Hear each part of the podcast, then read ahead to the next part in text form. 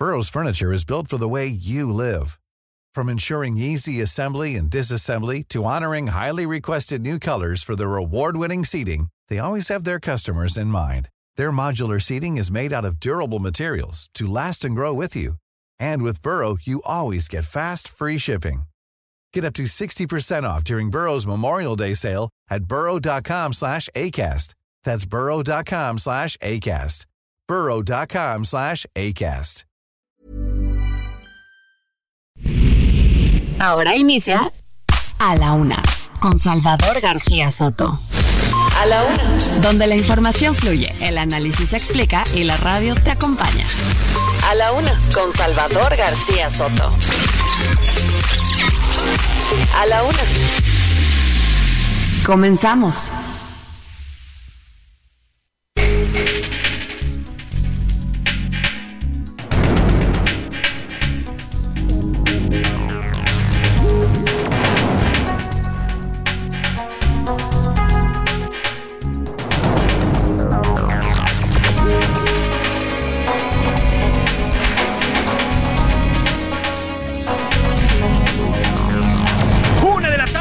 Minuto, una de la tarde con un minuto. Bienvenidas, bienvenidos a la una con Salvador García Soto en el Heraldo Radio. A nombre del titular de este espacio, el periodista Salvador García Soto y de todo este gran equipo que hace posible día a día este servicio informativo, yo le saludo con muchísimo gusto y le doy la más cordial de las bienvenidas y le agradezco por el tiempo que aquí, que aquí eh, va a pasar con nosotros. Yo soy José Luis Sánchez Macías y le vamos a informar en esta tarde de viernes, viernes 5 de enero del 2024, la primera semana y el primer fin de semana de este hermoso 2024 que estamos iniciando y además Noche de Reyes. Las casas de todo el mundo van a estar a la espera de Melchor, Gaspar y Baltasar, que va a traer también mucha alegría a los hogares. Aquí ya estamos listos en a la una, ya tenemos nuestras botitas puestas. Vamos a estar también escuchando a lo largo del programa a los niños de a la una, que nos lanzan también sus cartitas, las peticiones que le hacen a Melchor, Gaspar y Baltasar. Y bueno, aquí también tendremos nuestros deseos para el Día de Reyes. Si usted eh, nos está escuchando en estos momentos, le agradezco de verdad que se sume a este servicio informativo. Y bueno, pues tenemos mucho que, que, contarle en este día, mucho que platicarle. Por lo pronto, en estos momentos tenemos 22 grados centígrados, vamos a alcanzar los 23 grados centígrados, poquititos se comienza a calentar la capital, poquitito también, ya comienza a haber actividad normal en esta Ciudad de México, en esta Ciudad de México, ahí nos metieron un...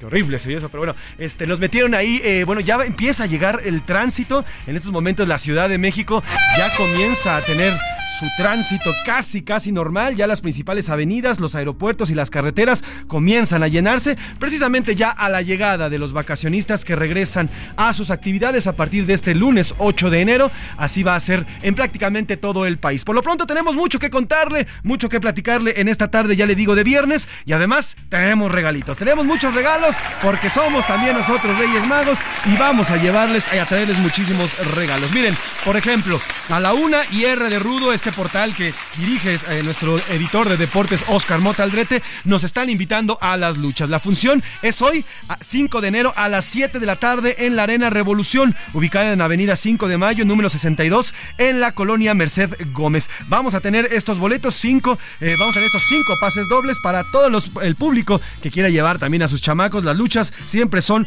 un gran espectáculo. Va a presentarse la facción de moda, la puerquiza extrema, así le llaman a estos luchadores. Y bueno, pues tendremos estos cinco accesos dobles, cinco pases dobles para los ganadores. Y aquí vamos a decirles al ratito la dinámica para que puedan llevarse estos boletos. Tenemos más regalitos, vamos a irlos dando conforme vaya avanzando este programa, pero por lo pronto nos vestimos y el señor Rubén Esponda, no sé si de Melchor, de Gaspar o de Baltasar, pero bueno, se viste de Rey Mago y nos trae estos regalos para esta tarde, tarde de viernes. Mucho que platicarle, mucho que contarle en estas últimas 24 horas que nos dejamos de escuchar. ¿Y qué le parece? Si ya dicho lo anterior, vamos de lleno a la información y de lo que vamos a platicar en esta tarde de viernes. A la una. Con Salvador García Soto.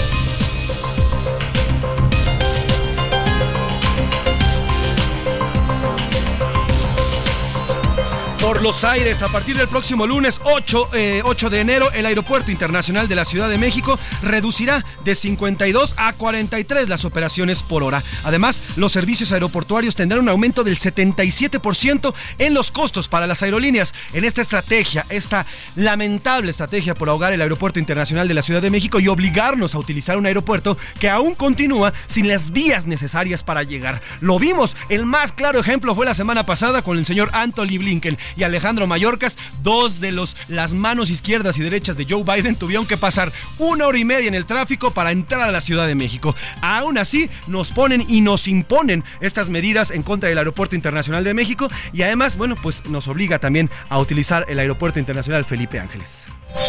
Y agárrenlos, la tarde de este jueves se registró una ola de asaltos violentos en Villahermosa, Tabasco, en Tabasco, la tierra del presidente, que provocó el pánico entre habitantes. Cerca de 25 comercios sufrieron algún tipo de robos a mano armada y armas largas. Este es el segundo evento en menos de un mes que ocurre en Tabasco. Lo vimos el pasado 24 de diciembre, cuando hubo narcobloqueos también en la tierra del presidente López Obrador.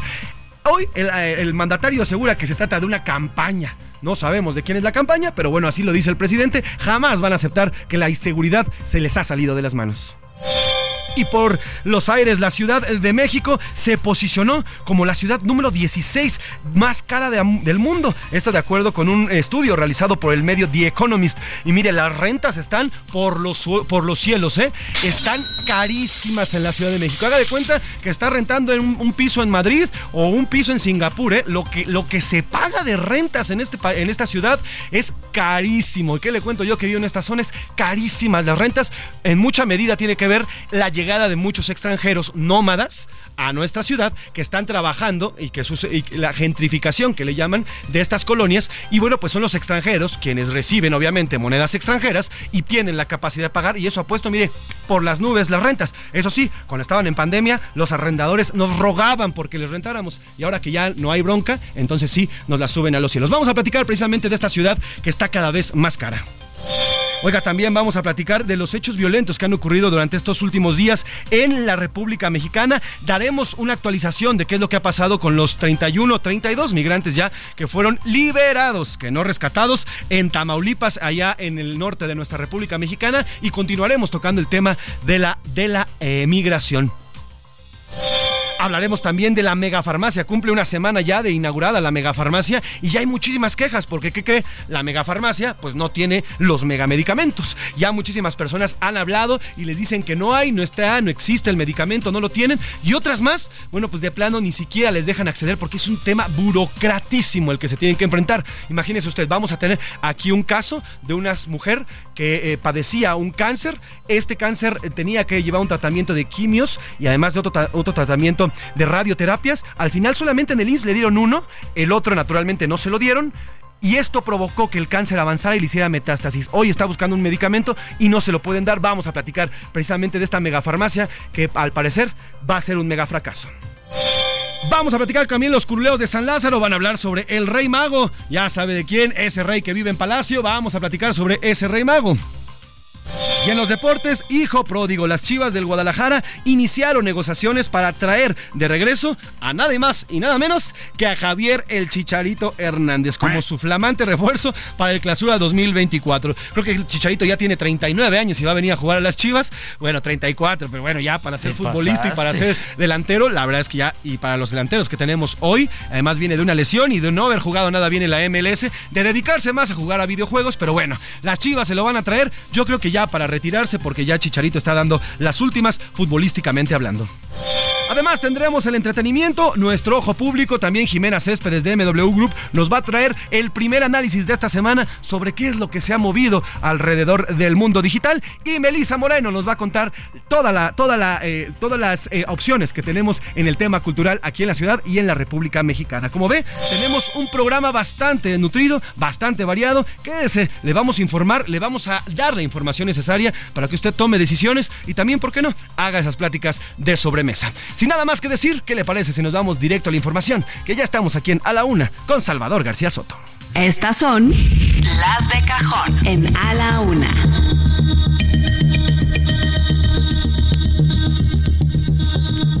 Una de la tarde con nueve minutos, una de la tarde con nueve minutos y arrancamos con la información. La tarde de este jueves, la tierra del presidente Andrés Manuel López Obrador, el estado de Tabasco, vivió tremendas horas de terror y violencia. La violencia generó pánico entre los habitantes que fueron registrando poco a poco una serie de asaltos masivos en diferentes tiendas de conveniencia y tiendas de abarrotes. Habrían sido alrededor de 25 comercios como carnicerías, tiendas departamentales, estos Oxxos, Seven y este tipo de tiendas eh, convencionales. Al respecto, el gobernador Carlos Manuel Merino anunció la detención de ocho personas. Este hecho se da a menos de un mes de lo ocurrido el pasado 23 de diciembre, 24 de diciembre, cuando hubo una serie de narcobloqueos precisamente en el mismo estado de Tabasco. Pero vamos hasta allá, hasta esta zona de tabasqueña con mi compañero y amigo Armando de la Rosa, corresponsal de Heraldo Media Group, que nos tiene los últimos detalles luego de esta ola de violencia que literalmente causó pánico entre los tabasqueños que bajaron cortinas de prácticamente todos los negocios allá en Villahermosa. Armando, cuéntanos qué hay de nuevo con este, con este, pues así que esta acción de la delincuencia, eh, de la delincuencia organizada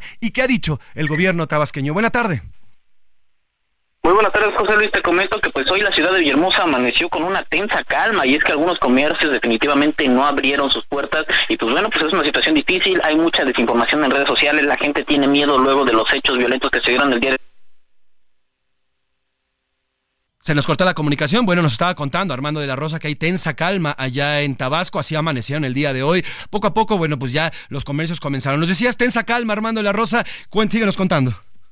Sí, eh, como te decía José Luis, te comento que pues el tema tiene que ver con que pues amanecimos con una tensa calma, muchos comercios optaron por no abrir sus puertas y pues la gente tiene miedo por todos los hechos que sucedieron. Sin embargo, pues bueno, pues ya el gobierno del estado el día de hoy pues bueno, pues anunció que se van a desplegar 2500 elementos del ejército y de la Guardia Nacional en Villahermosa y en diversos puntos del estado para tratar de hacerle frente a la inseguridad y desde tempranas horas comenzaron a arribar camionetas, vehículos pesados al aeropuerto de Villahermosa para recepcionar a los elementos del ejército mexicano que estarán precisamente coadyuvando con la seguridad del estado eh, de Tabasco luego de los últimos hechos violentos que se han dado tanto en el mes de diciembre como en los primeros días de este mes de enero. El gobernador pues dijo que eh, pues serían estos 2000 eh, 500 elementos del ejército mexicano quienes pues bueno pues van a reforzar la seguridad. Esto lo dijo este mismo día en un mensaje eh, publicado a través de sus redes sociales y pues bueno de las redes sociales del gobierno del estado. Esto fue lo que dijo el gobernador Carlos Manuel Merino Campos. Vamos a escucharlo Informo a ustedes que desde ayer por la noche me mantengo en constante comunicación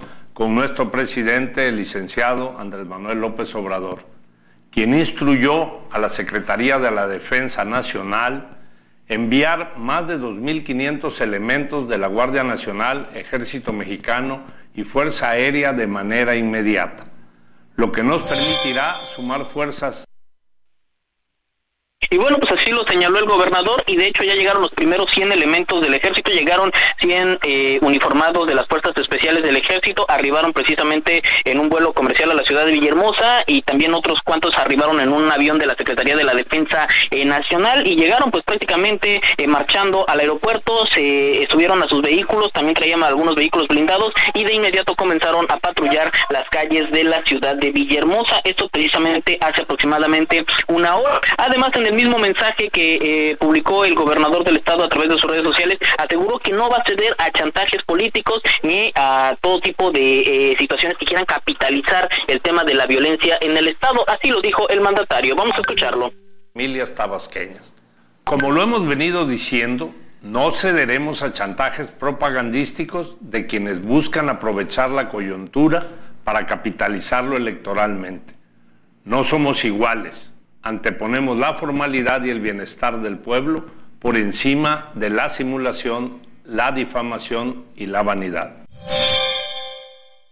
Y bueno, pues así lo sostuvo el gobernador del estado ante los hechos violentos que se han dado, pero pues la realidad es que la ciudadanía sigue teniendo bastante miedo, bastante temor por lo que ha ocurrido gran cantidad de militares que están arribando a la ciudad de eh, Villahermosa. Y pues ya hace aproximadamente unos 20 minutos el vocero del gobierno de Tabasco eh, Juan Carlos Castillejos Castillejos, confirmó que es verdad los rumores que se habían dado desde el día de ayer eh, sobre la salida de la renuncia del secretario de Seguridad Pública de Tabasco, Hernán Bermúdez Requena, pues ya se está confirmando que efectivamente el funcionario sí renunció a su cargo luego pues de todos los hechos violentos que se han dado en las últimas semanas. Este es el reporte, José Importante esto último, Armando, nos repites, ¿renunció el secretario de Seguridad Pública luego de los hechos violentos?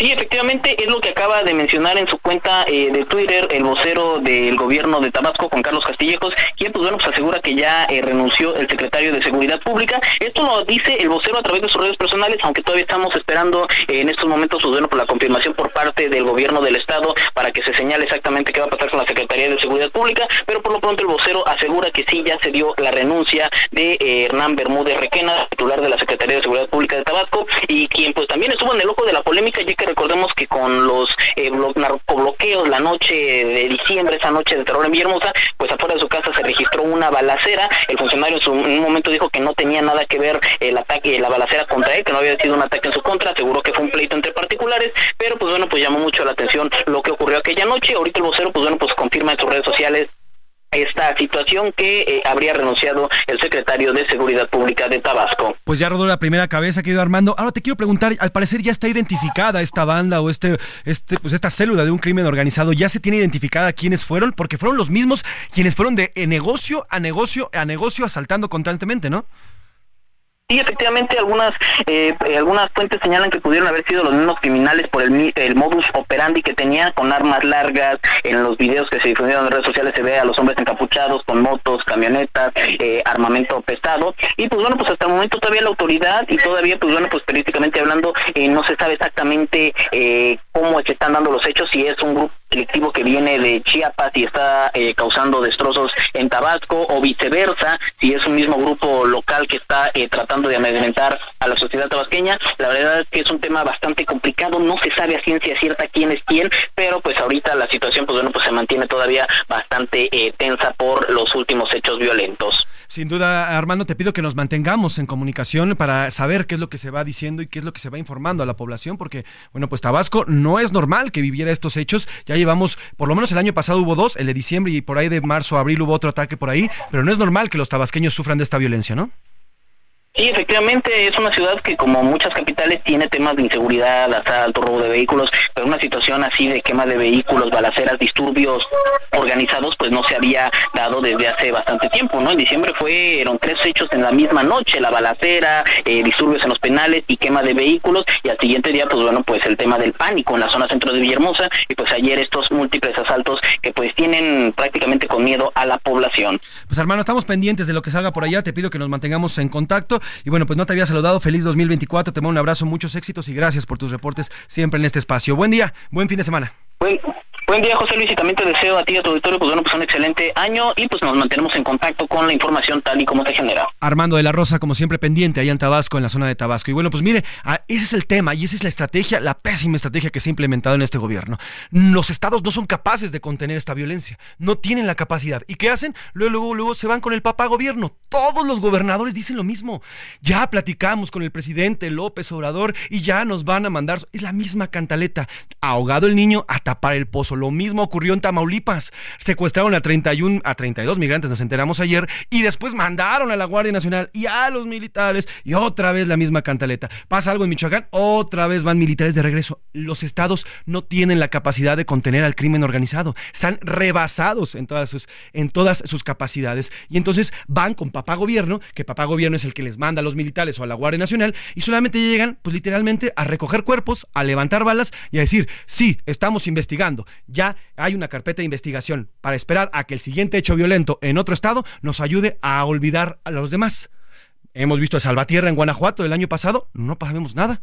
Del tema de Celaya el, del año pasado, no sabemos nada. Del tema de los polleros secuestrados en, Toluca, no sabemos nada. Del tema de los ataques y extorsiones de polleros en Morelos, hoy, unos días después, parece que se nos olvida y a eso está apostando el gobierno, justamente el gobierno federal, es uno tras otro, tras otro, tras otro. Y bueno, estamos aquí ensimismados. Por su parte, el presidente López Obrador dijo esta mañana que la ola de robos en Tabasco fue con propósitos de propaganda pues no sabemos qué tipo de propaganda. Además, también dijo que son reacomodos que se dan entre grupos criminales e instruyó, justamente lo que le digo, a reforzar la seguridad. Ayer hubieron algunos eh, robos en Villahermosa y también con propósitos propagandísticos hubo mucha difusión de esto. Y digo propaganda porque afortunadamente eh, no pasa a mayores, pero sí hay mucha difusión porque son reacomodos que se dan en las bandas, en la delincuencia y se magnifican porque también estamos en México en temporada de elecciones y, se magnifican porque estamos en México, dice el presidente. Pues sí, estamos en México, el país que usted gobierna, ¿no, señor presidente? Pero bueno, siguiendo con casos precisamente de violencia, la Secretaría de Seguridad Federal, la secretaria de, Seguridad Federal, Rosa Isela Rodríguez, también habló esta mañana en la mañanera sobre el tema de las extorsiones. Aseguró que la Secretaría de Seguridad Ciudadana Federal participa en la investigación de, los extorsionadores. Añadió que ya tienen más, más información al respecto, pero negó la posibilidad de compartirlo públicamente. Ya hay detenciones. Sin embargo, buscan más avances para poder presentarlos en Palacio Nacional. Además, refirió que se encuentran colaborando con la Fiscalía del Estado de México, así como, las, como con la gobernadora morenista Delfina Gómez, y comentó que continuarán investigando a los grupos delictivos sobre las extorsiones de las pollerías, de las pollerías, justamente estas que les digo, en el Estado de México. Entonces, nosotros esperamos, ya ha habido detenciones en el caso de pollos, pero todavía eh, queremos tener más y hacer la presentación aquí en, el, en la parte de, de, cero impunidad para que nos permitan explicar bien cómo está el avance. Seguimos trabajando muy de la mano ahí con la Fiscalía del Estado de México, con la gobernadora del Estado de México y el secretario de Seguridad seguridad pues ahí está lo que dice la secretaria eh, de Seguridad. Están trabajando y están haciendo todo lo posible por, por terminar con este delito que hoy y que en estos últimos dos años ha crecido enormemente. Los negocios, lo hemos visto, se lo reportamos aquí con el aguacate, justamente el año pasado, cercanas las fechas al Super Bowl, que es la mayor compra. Se lo reportamos a mitad de año con el limón. Incluso Alejandro Sánchez, también conductor este fin de semana, publicó en su en, eh, contra las cuerdas aquí en el Heraldo de México, habló sobre el tema del, de cómo el crimen organizado en Michoacán elevaba los precios, es decir,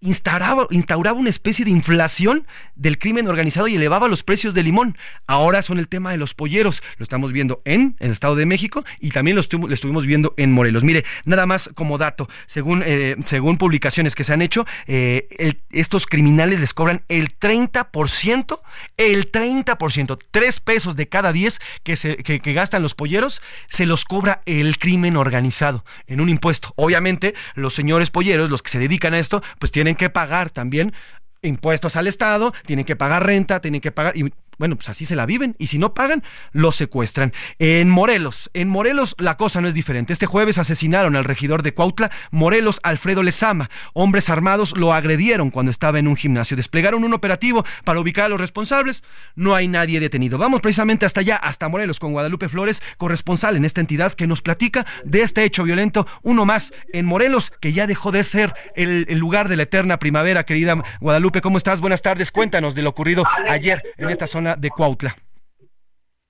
Hola, ¿qué tal? Eh, Luis, te saludo con mucho gusto a ti al auditorio. Pues eh, así es, este asesinato ha causado consternación no solo en la clase política, sino también en los eh, ciudadanos. hace unos minutos empezó una conferencia de prensa, Juana Barrera, madre de el, pues, el ex regidor de Acción Nacional, Giovanni Lezama Barrera, donde pues exigió el esclarecimiento eh, de la muerte de su hijo, incluso pidió justicia ante este artero asesinato, señaló que eh, pues el único delito que eh, cometió su hijo es querer cambiar a Morelos, un mejor Morelos, un mejor Cuautla, dijo que siempre buscó ayudar a la comunidad y por ello es que fue la Fiscalía General del Estado investigar, realizar su trabajo y esclarecer este crimen, dar con él o los responsables el día de ayer justo cuando se encontraba haciendo eh, una actividad física dentro de un gimnasio en el centro de Cuautla fue eh, atacado, sujetos ingresaron a este establecimiento y eh, pues em,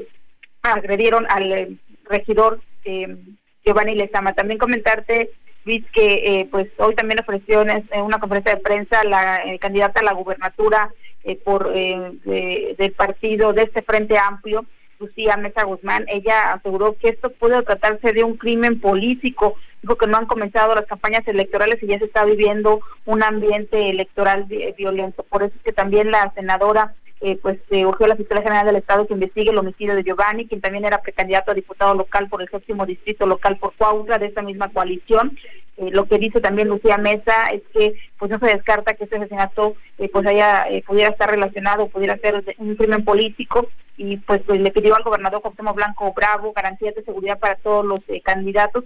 Eh, también eh, pues pidió el cese del comisionado de seguridad pública, José Antonio Ortiz Guarna, y nos dijo que es el responsable de Cuauhtémoc Blanco Bravo el asesinato de este eh, pues eh, regidor, este joven regidor de 36 años del municipio de Coahuila. La información, Luis. Y la cual te agradezco, eh, Guadalupe. Te mando un enorme abrazo, un feliz 2024. Lástima que nos hayamos saludado con este tema. Te mando un abrazo, Guadalupe. Feliz 2024. Vamos a la primera pausa. Se nos fue rápido esta media hora. Gaspar, Melchor y Baltasar, Las Ardillitas de Lalo Guerrero, una canción clásica de 1995. Acerca a sus hijos y que escuchen esta gran canción.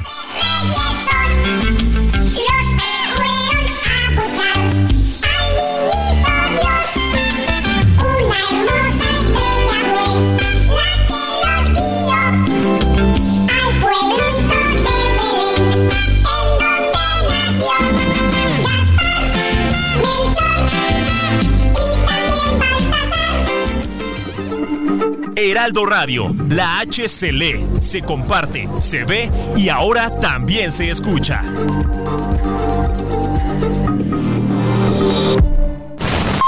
Ya estamos de vuelta en A la Una con Salvador García Soto. Tu compañía diaria al mediodía. La rima de Valdés. ¿O de Valdés la rima? Ya vienen los Reyes Magos, hay que escribir la cartita y mandarla desde ahorita, pero sin hacer estragos. Este consejo les hago para no dañar el ambiente, pues encuentro pertinente, ya que las autoridades nos dicen nuestras verdades a toditita la gente. Se pide que no sea en globo como se mande la carta, la atmósfera ya está harta de este método tan bobo. Si a los reyes los arrobo en alguna red social, no voy a hacer ningún mal con globos contaminantes, pues me hubieran dicho antes, no es un asunto banal. Y también en el zapato pueden dejar su misiva, si la cierran con saliva, hasta sale más barato. No más cuidado que el gato no la destruya por celos, esa forma está de pelos. Y también, por lo que veo, otra forma es el correo. No mandes globos al cielo. Aunque se cree que los tres reyes magos provenían de distintos continentes, África, Asia y Europa, lo más probable es que su punto de origen fue Persia, actualmente Irán. En la tradición cristiana, el Evangelio de Mateo menciona la existencia de unos magos que buscaban en los cielos la estrella de Belén, aunque el texto no especifica cuántos eran.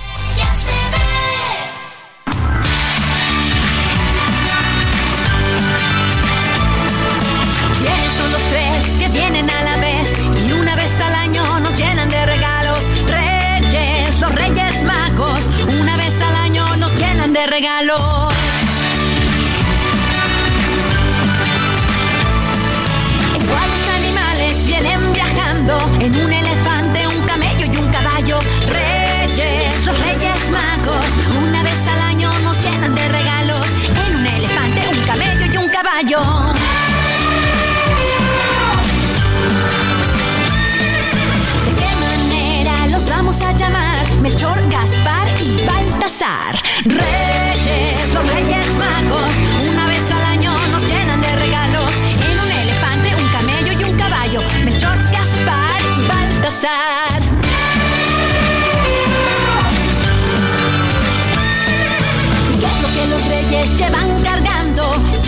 Una de la tarde con 32 minutos, una de la tarde con 32 minutos y continuamos aquí en A la Una. Yo soy José Luis Sánchez Macías y en esta tarde de viernes, viernes, noche de Reyes Magos, el señor Rubén Esponda, ya sabe, productor de este espacio, nos ha hecho una elección de música sobre estos Reyes Magos. Melchor, Gaspar y Baltasar, que esta noche van a, visitar nuestras casas para dejarnos un pequeño regalo, un pequeño presente para iniciar con mucha alegría y mucha fantasía este 2024 y echarle muchísimas ganas. Por ahí, ahí en mi casa ya a un niño llamado Máximo González Sánchez ya le va a llegar un regalito y seguramente también en casa de Esponda para su pequeña y en casa también de Luis y de muchos niños y niñas. En casa de Laura, quién sabe, porque ya sus niños ya están bastante grandecitos, pero bueno, ya dice Laura, ya con eso les dieron la vida, ya con eso dice Laura. Pero bueno, seguramente en muchas casas habrá sorpresas y mucha alegría. Además, bueno, ¿qué me dice de la comedera, la rosca de Reyes? Aguas con los muñecos que le salgan dentro de la rosca. Por lo pronto, regresamos con esta canción que se llama Los Reyes Magos, cantada por nada más y nada menos que Thalía. Esta canción se estrenó en el 2020, hace cuatro añitos.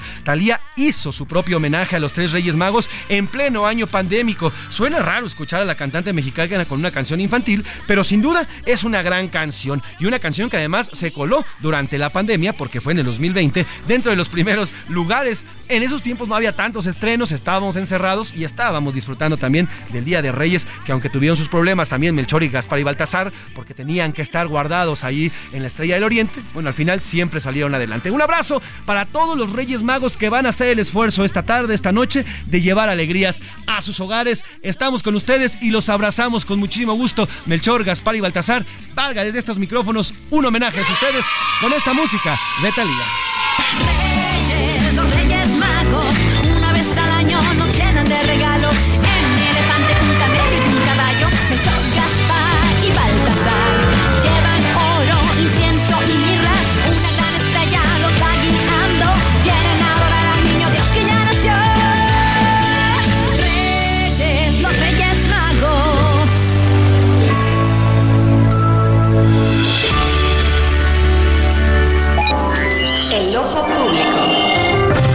En A la Una tenemos la visión de los temas que te interesan en voz de personajes de la academia, la política y la sociedad. Hoy escuchamos a Jimena Céspedes en hashtag La conversación en tiempo real. El ojo público. El aumento del IEPS en gasolina, refrescos y cigarros no pasó desapercibida para la audiencia sociodigital. Sin embargo, no fue positiva para el gobierno, donde el 81% de los que hablaron sobre el tema mencionan que es un gasolinazo, porque el gobierno al comienzo del sexenio había mencionado que no habría aumento en el precio de la gasolina, pero que en lugares como Veracruz se cotiza en casi 30 pesos el litro. También mencionan que la construcción de la refinería de Dos Bocas, por lo visto, no ha servido ni para producir ni para bajar el precio de la gasolina. Después de las tendencias en redes sociales de la despedida del año 2023, no pueden faltar las esperanzas para el 2024. Sin embargo, a diferencia de otros años donde los temas eran más relacionados a propósitos como los de comer mejor, hacer ejercicio, ganar más dinero, este año son un poco diferentes. Del lado positivo, en primer lugar, la audiencia sociodigital está concentrada en México, por lo que país, mexicano y pueblo llevan un puesto relevante en la discusión. También el aumento del salario mínimo, así como el precio del peso frente al dólar, son hechos relevantes y aplaudidos. Del lado negativo hay preocupación generalizada por la inseguridad, que es una palabra destacada en las conversaciones sociodigitales, así como la palabra muerte. Y en hechos internacionales, la palabra guerra es relevante, sobre todo por los hechos ocurridos en Medio Oriente y Ucrania. Aunque faltan algunos meses para las elecciones, las tienen muy presentes para este 2024. Las palabras elecciones, proceso electoral, candidato, oposición y política son algunos de esos temas que interesan a la audiencia sociodigital en este nuevo año. Finalmente, hay un tema que está marcando tendencia y es la creciente preocupación de la audiencia con el tema de la concentración del poder. Las palabras presidencialismo, imponer e impone, imperio e incluso idolatría son algunos de los conceptos con que se relacionan al poder y al presidente. También algunas palabras adicionales han ido creciendo, como inestabilidad, corrupción, descontento y aumento. Y estos surgen de los mensajes posteados en las diferentes redes sociales. Tenemos todo un año para evaluar cada uno de estos temas de conversación sociodigital y revisar si serán tendencia o no a lo largo de los siguientes meses. Soy Jimena Céspedes, espero que tengan un maravilloso 2024 y nos oímos la próxima semana en A la Una. A la Una. Con Salvador García Soto.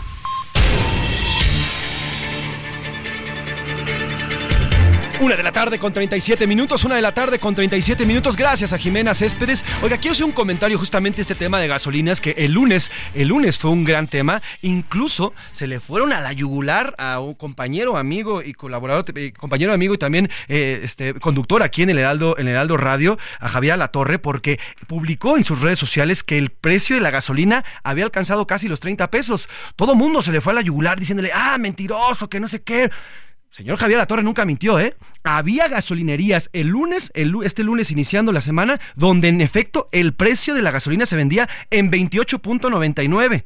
Esto ocurría en una gasolinería ubicada en Veracruz, de acuerdo con la plataforma Petro Inteligente, esta eh, plataforma que muestra cuáles son las, eh, eh, las gasolinerías y cómo se vende. Claro, había otros estados donde estaba en 17, 16 pesos, pero lo que se señaló es que en esta gasolinería costaba casi 30 pesos el litro de Magna se le fue a la yugular eh, al colega eh, Javier La Torre, pero él nunca mintió, ¿eh? Los datos están ahí y estuvieron ahí. En una gasolinería de Veracruz se vendía en 30 pesos. Y justamente de eso platicaba también Jimena Céspedes, porque sí, si usted está en Veracruz, de repente llega a esta gasolinería y se lo topa en 30 pesos el dice, ah, caray, pues eso es un gasolinazo a cualquier, sin duda que exista una apertura de precios y se pueda vender en, otros lugares mucho más baratos es diferente. Pero se le fueron a la yugular al señor Javier Latorre, a quien, a, quien abrazamos con muchísimo gusto. Y además, bueno, había incluso algunos reportaron algo de abasto, pero al final quería hacer este comentario porque Javier Latorre nunca le mintió, ¿eh? Sí, había 30 pesos, costaba el litro, lo puso en sus redes sociales y bueno, pues ya, ya sabes, los defensores, no, que no sé qué, pero al final nunca mintió. Cambiamos de tema. Oiga, mandamos un saludo, por cierto, a Mérida, un abrazo a la doctora Brisa Ruiz, eh, eh, que nos escucha en el 96 6.9 allá en la hermosa Mérida, en la hermosa Mérida, Yucatán, la ciudad blanca. Eh, saludos a ella que nos están escuchando por allá. Oiga, vamos a hablar de los periodistas. Ayer en este espacio platicamos largo y tendido por el Día Nacional del Periodista. 4 de enero celebramos a todas y todos los colegas que trabajamos en este país, en este hermoso oficio del periodismo. Y bueno, pues hay cifras. Justamente se actualizó y al 2023 se confirmó que el año fue el más letal para los periodistas en México. Esto según la organización Campaña Emblema de Empresa, ya que se registraron al menos 140 muertes violentas de reporteros en 28 países. Esto estamos hablando a nivel mundial.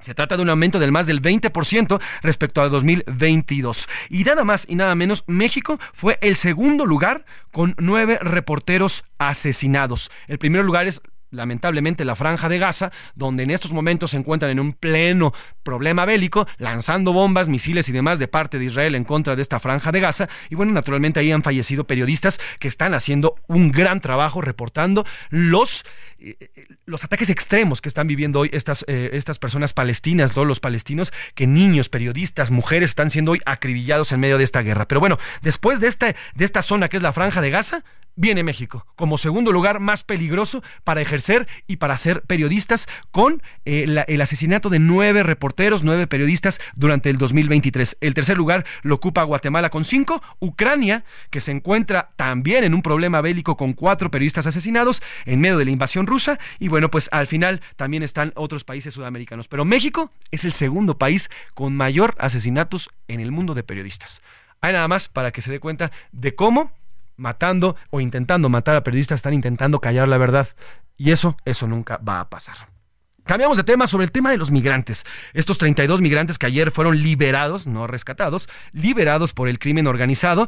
Bueno, pues la Secretaría, la secretaria de Seguridad Federal, Rosa Isela Rodríguez, dijo que los criminales los llevaron a una finca y pidieron rescate a las familias de las víctimas. Incluso algunas familias pagaron en este ya modus operandi que hemos tratado durante toda esta semana y la semana pasada, donde los, eh, eh, integrantes del crimen organizado secuestran a estos migrantes, piden el rescate y a veces los sueltan. Otras más, bueno, pues lamentablemente los asesinan. Eh, también dio detalles de cómo sucedió el secuestro y cómo fueron ubicados estos 32 migrantes. Esto es parte de lo que dijo Rosa Isela Rodríguez, la secretaria de Seguridad Federal en nuestro país. A bordo de esta unidad llegaron a una finca con una bodega y una casa cercana donde fueron agrupados por familias, despojados de sus teléfonos celulares y artículos de valor. En el lugar les tomaron fotografías y durante la madrugada del 31 de diciembre los secuestradores llamaron a las familias de las víctimas con el propósito de solicitarles dinero.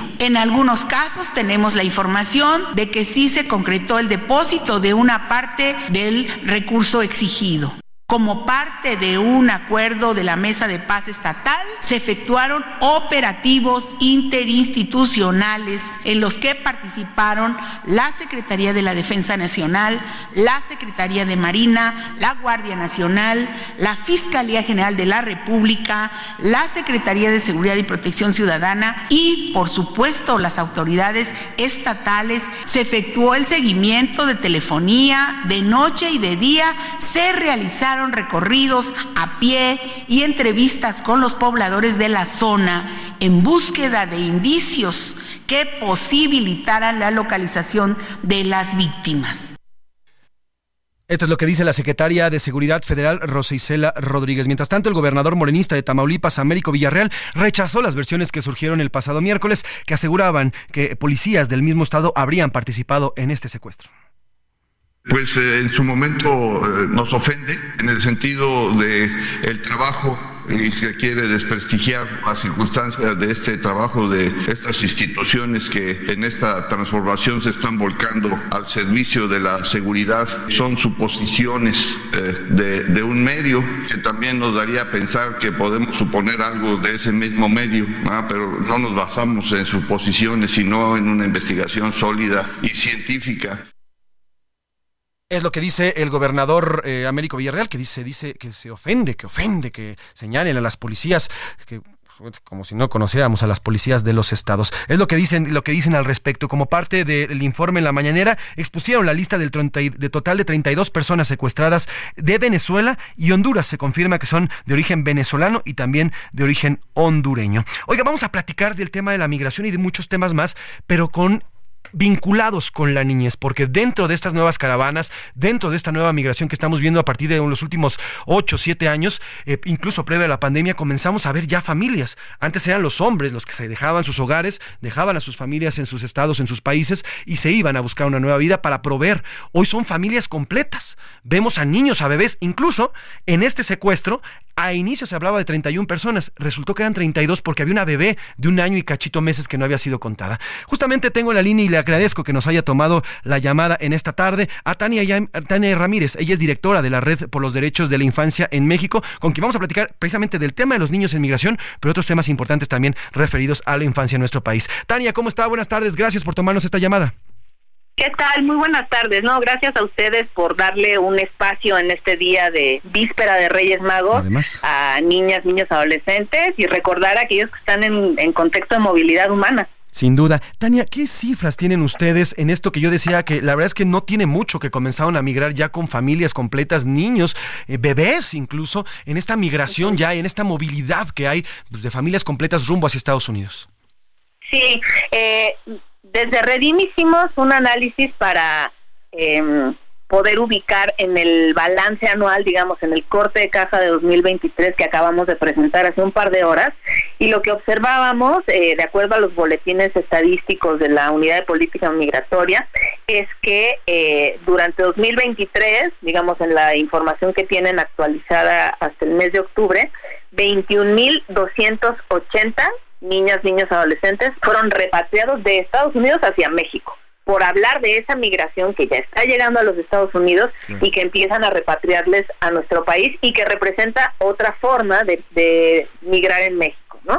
Eh, la verdad es que también nos llamó la atención cómo el Estado mexicano ha registrado a 91.206 migrantes en situación irregular. Eh, entre 0 y 17 años, es decir, solamente niñas, niños, adolescentes. De los que sí se tiene registro eh, como migrantes irregulares, estamos hablando más de 91 mil. Y como bien señalas, eh, hemos empezado a ver en estos éxodos, eh, también llamados caravanas migrantes, que son núcleos familiares completos, ¿no? Lo que hay que entender detrás de esa dinámica es que sigue siendo la pobreza, la violencia, es decir, condiciones que hacen imposible la vida, una vida segura, la que hace que las, las familias tengan que migrar, ¿no? El desplazamiento forzoso, las eh, amenazas de grupos criminales, y eso está eh, acercándoles a nuestro país, a menudo con el sueño de llegar a los Estados Unidos, pero a veces también simplemente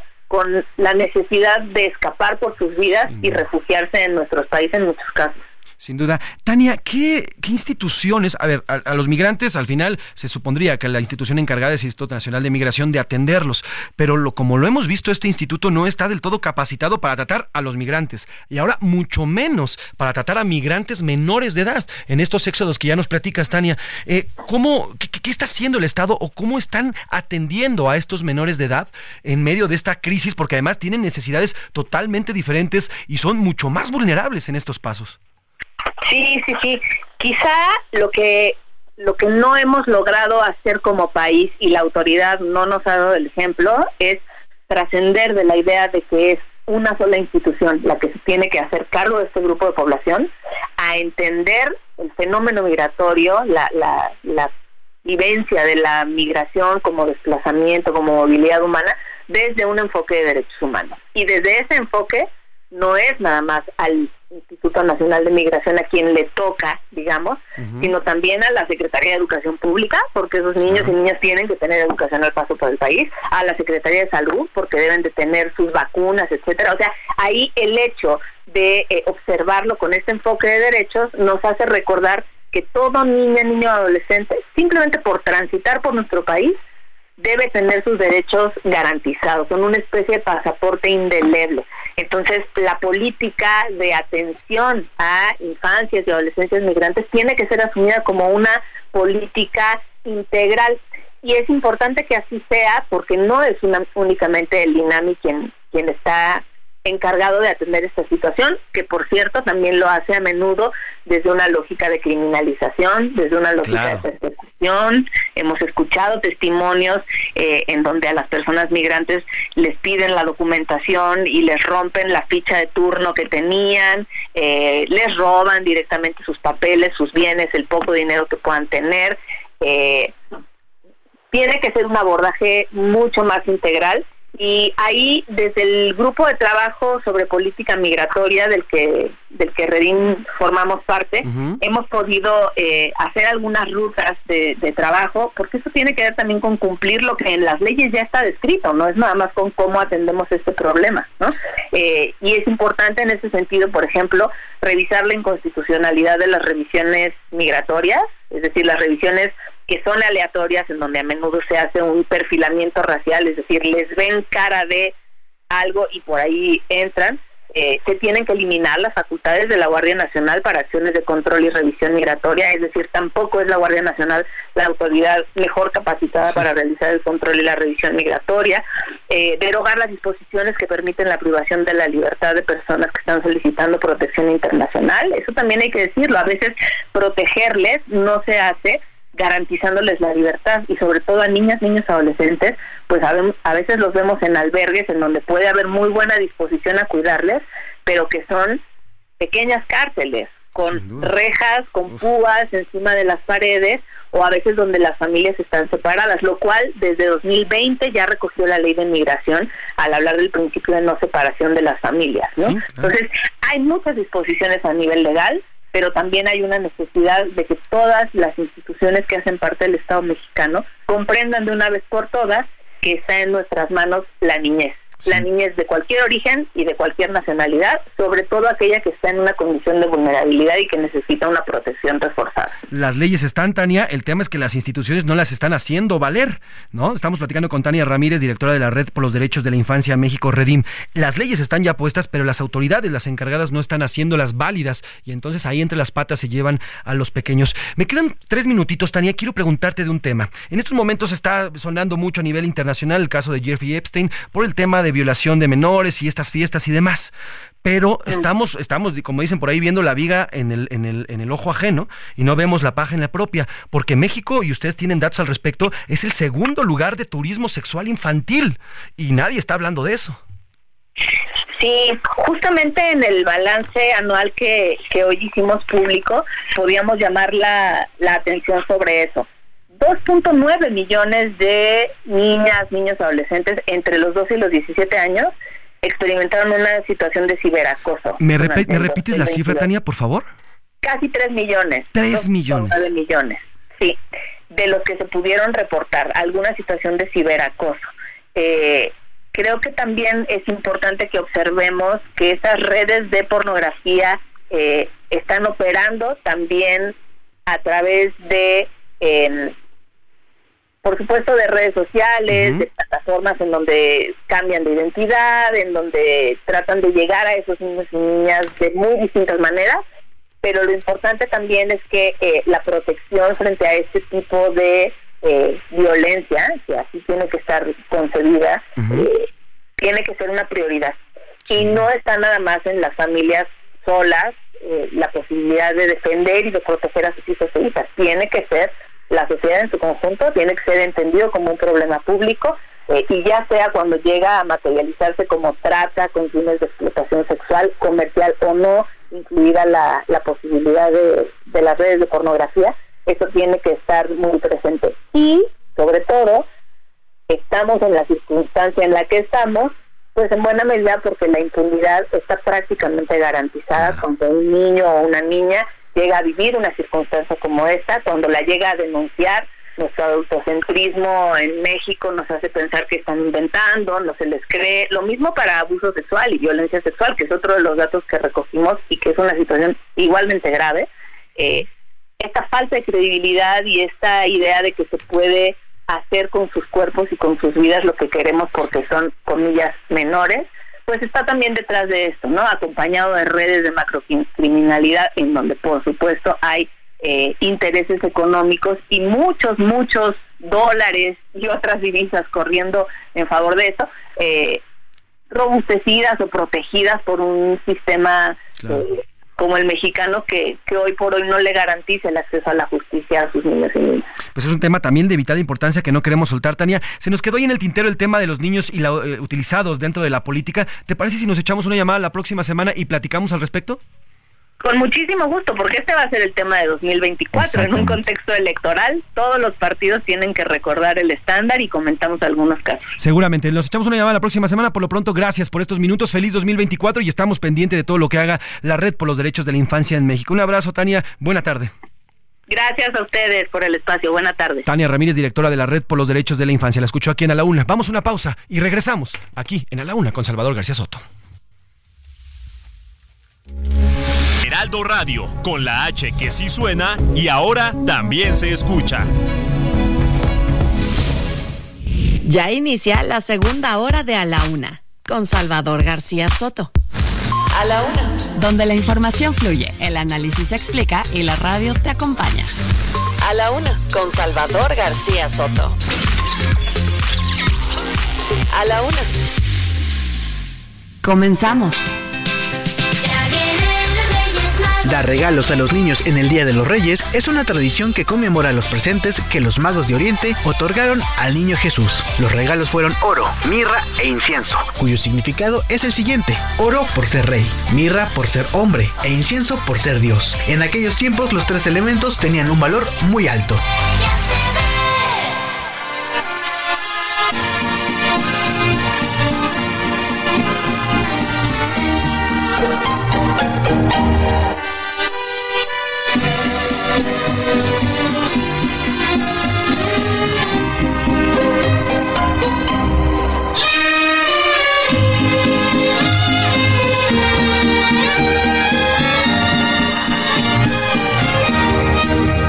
Va llegando diciembre y sus posadas, se va acercando ya también la Navidad.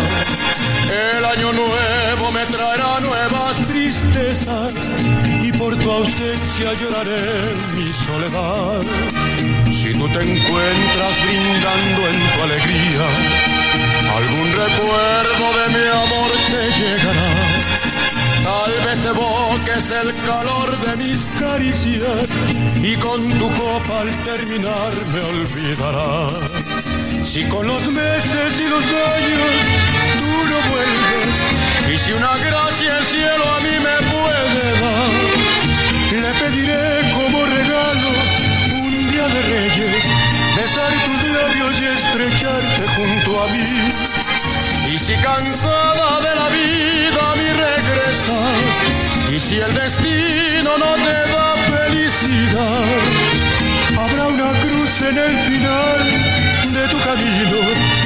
Serán mis brazos que por esperando están. Dos de la tarde con dos minutos, dos de la tarde con dos minutos. Bienvenidas, bienvenidos a la una con Salvador García Soto en el Heraldo Radio. A nombre del titular de este espacio, el periodista Salvador García Soto, y de todo este gran equipo que hace posible día a día este servicio informativo, yo le saludo con muchísimo gusto y le agradezco el favor de su atención. Yo soy José Luis Sánchez Macías y le vamos a informar en esta segunda hora de a la una hoy Hoy, viernes 5 de enero, noche de Reyes Magos, noche víspera de Reyes Magos. Todos ya estamos listos para recibirlos a Melchor, Gaspar y Baltasar en nuestras casas llenos de ilusión y con muchos bríos de que este 2024 sea un año diferente a los que hemos vivido, porque mire, la verdad, lo abrazo, la abrazo con mucho gusto y con mucho cariño porque hemos vivido estos últimos cuatro años de este 2020, de estos 20 bastante fuertes, ¿eh? Tema de las violencias, vivimos la pandemia, hemos vivido cosas que de verdad tenemos que nosotros hacer una introspección y decir, wow, la hemos logrado y hemos salido adelante. Así que el abrazo y lo abrazo con muchísimo gusto y regresamos con esta canción llamada Regalo de Reyes, una canción publicada en 1964, ya reconoció el vocerrón, se trata nada más y nada menos que de Javier Solís, esta clásica canción de 1964, Regalo de Reyes, cantada por Javier Solís, nos acerca a la nostalgia que podemos sentir en la llegada de diciembre, en las fiestas decembrinas y de fin de año, cuando uno de repente nos agarra en la soledad, en la soledad del desamor o en la soledad sin un amor. Bueno, pues también lo dice Javier, eh, Javier Solís. Espero que de Día de Reyes me traigan tus labios y un abrazo hacia ti, dice esta canción. Y bueno, pues seguramente muchos, muchos quisiéramos tener a nuestros seres amados y queridos en este Día de Reyes. Haga lo posible, échele una llamada, échele un WhatsApp. Va a ver que desde el otro lado también están esperando esa llamada o ese WhatsApp. Por lo pronto, trépale, mi Luis. Regalo de Reyes, Javier Solís, 1964. Espero que le traigan en esta noche todo el amor, el amor que se merece.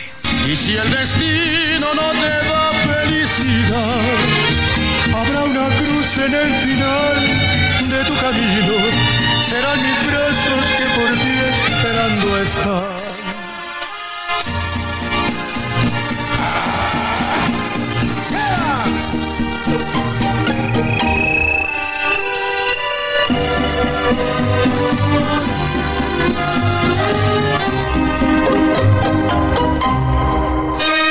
Dos de la tarde con cinco minutos, dos de la tarde con cinco minutos y arrancamos con la información. Oiga, en Jalisco, una muy buena noticia la que le tengo a todos los tapatíos, a todos los jaliscienses, y es que el gobierno del estado iniciará una campaña de vacunación de COVID-19 aplicando, ojo, la vacuna moderna, que es una de las vacunas que como su nombre lo dice, son una de las más modernas, porque están cubriendo justamente, justamente están cubriendo parte de las nuevas cepas que ya existen y a partir de este, de este año, platicamos el año pasado con eh, los representantes de Anafarma, que son los que traen ahora Moderna. Y bueno, pues ellos van a poder tener los jaliscienses estas vacunas. Son más de 50 mil dosis y serán gratuitas. Vamos precisamente hasta allá, hasta Guadalajara, Jalisco, con mi amiga, compañera, reportera, además corresponsal del Heraldo de México, Mayeli Mariscal. Querida Maye, primero que nada, feliz año nuevo. Hace mucho que no nos saludamos. Te abrazo con cariño. ¿Qué va a pasar con esta campaña de vacunación? Buenas tardes. Así es, José Luis, pues feliz año nuevo para ti, para todo el auditorio y sobre todo Día de Reyes que también eh, se celebra eh, bastante en la Ciudad de México. Y bueno, compartirles como regalo de Reyes a los jaliscienses, pues nos llega esta campaña de vacunación en donde será manera gratuita que grupos vulnerables estarán recibiendo esta este biológico como mencionas de la de los laboratorios Moderna decía el día de hoy el gobernador Enrique Alfaro en rueda de prensa eh, pues este es uno de los biológicos más avanzados porque precisamente ataca eh, las variantes de este SARS-CoV-2, tanto de Omicron como eh, otras variantes que pues están circulando y que son altamente contagiosas. Ahora lo que se prevé es que esta campaña de vacunación inicie a partir del 16 de enero eh, y bueno, hasta el mes de marzo, cuando concluya el invierno, a través de la plataforma estatal se podrán estar registrando eh, personas adultas mayores, también aquellos enfermos que tengan eh, cáncer, enfermedades inmunodepresivas y también quienes padezcan VIH Además de que, bueno, eh, se invirtió eh, pues un, un, recurso importante en esta compra de vacunas más de eh, 50 mil 50 dosis son las que se eh, estarán adquiriendo de estos laboratorios Moderna. Se, invirtieron 30 millones de pesos y bueno, decía el gobernador que de acuerdo con las estimaciones esperan cubrir todo el estado, incluyendo también la zona norte, eh, pueblos originarios, aquellas eh, personas que tengan también alguna de estas enfermedades y pues sobre todo decía que la campaña del Instituto Mexicano del Seguro Social, que bueno, están eh, de manera eh, federal con esta campaña de vacunación no se contrapone con la estatal porque bueno lo que se buscará es aplicar la vacuna a aquellas personas que no cuenten con algún tipo de seguridad social y que, bueno, pertenezcan a estos grupos vulnerables. Repito, la vacunación será totalmente gratuita, previo el registro en esta plataforma estatal. Este registro o esta plataforma se estará habilitando en los próximos días y eh, pues espera cubrir, eh, repito también, toda la, eh, pues el territorio de Jalisco, José Luis. Son 50 mil dosis, querida Maya, que ya nos dijiste a estos grupos vulnerables serán aplicados, será de forma gratuita. ¿Y, se sabe exactamente las sedes donde podría ser aplicada o aún no se, no se ha informado? Se estarán aplicando a través de los centros de salud estatal del OPD eh, de Servicios de Salud eh, de Jalisco, es decir, hay algunas clínicas que pertenecen al Estado y bueno, a través de ellas es en donde podrán estar acudiendo. Previa cita que obviamente será generada una vez que se registren en la plataforma. Sin duda, 16 de enero comienza esta vacunación. Y por último, Maya, ¿me repites la población a la que va a ser, eh, que va a ser beneficiada con estas vacunas? Así es, pues son adultos mayores, principalmente los que se encuentran en asilos, casas de asistencia, niñas, niños y adolescentes en casas hogar, niñas, niños, adolescentes que padezcan cáncer o alguna otra persona que también tenga esta enfermedad, ya sea activo o remiso, así como personas que viven con VIH, personas post-trasplantadas y o también con enfermedad renal crónica, así como adultos mayores en postración, personas con enfermedad neuromuscular grave y también población indígena con enfermedades inmunosupresoras. Bueno, sin duda, un gran, un gran regalo de Reyes Magos para todos los jaliscienses. Querida Maya, te mando un abrazo, feliz 2024, que te traigan los Reyes lo que, te, lo que pediste con mucho gusto y gracias por tus reportes y aquí nos seguiremos escuchando en A la Una todos los días con tus grandes reportes y reportajes. Abrazo, querida Maya.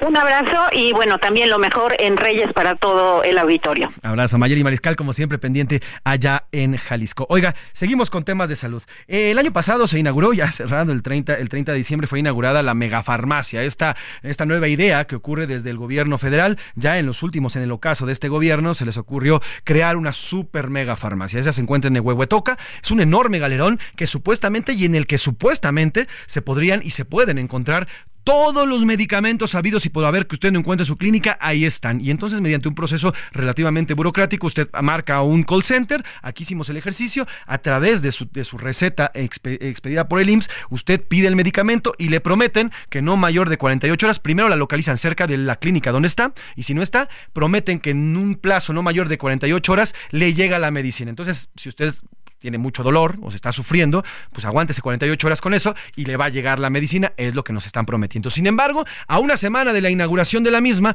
pues al parecer no tiene todos los medicamentos y no dan información al respecto. Vamos a saludar y le agradezco con muchísimo, eh, que les agradezco muchísimo a las dos que nos hayan tomado y nos brinden este tiempo, tanto a Joana Karina Gaitán, de 42 años, ella es paciente con cáncer, y a su abogada, Andrea Rochas. La saluda a ambas, Joana y Andrea, ¿cómo están? Muy buenas tardes, gracias por su tiempo. Hola, muy buenas tardes. Buenas tardes, José Luis, y un saludo a todos los que nos escuchan el día de hoy. Gracias a ambas. Quisiera arrancar primero con Joana, con Joana Karina, Andrea, si me permites, para eh, conocer el caso. ¿Qué fue lo que ocurrió, Joana? Entiendo que eh, tú padeces cáncer, eh, lastimosamente tenías o debías de haber recibido un, tratamiento a la par, tanto de quimios como radioterapias, sin embargo, solamente recibiste de parte del sector salud las quimios, las radioterapias no las recibiste, bueno, y esto provocó que el cáncer hiciera metástasis y hoy sufres ya de una metástasis incluso cerebral. Cuéntanos tu caso porque ayer hablaste a la megafarmacia en búsqueda de un medicamento y qué fue lo que pasó. Es correcto. Hablé para verificar el... Disculpa, es que se, se escucha. Este, hablé para verificar si había el medicamento que me recetó mi oncólogo, que es el mismo del IMSS y en la particular, y es un eh, medicamento novedoso para que protege principalmente el cerebro. Y me dijeron que no podían darme información. Quería ver si lo tenían ahí, pues ya para surtirlo, y me dijeron que, que no me podían dar información. Les dije que era este, derecho ambiente del INS y no, no me quisieron dar nada de información.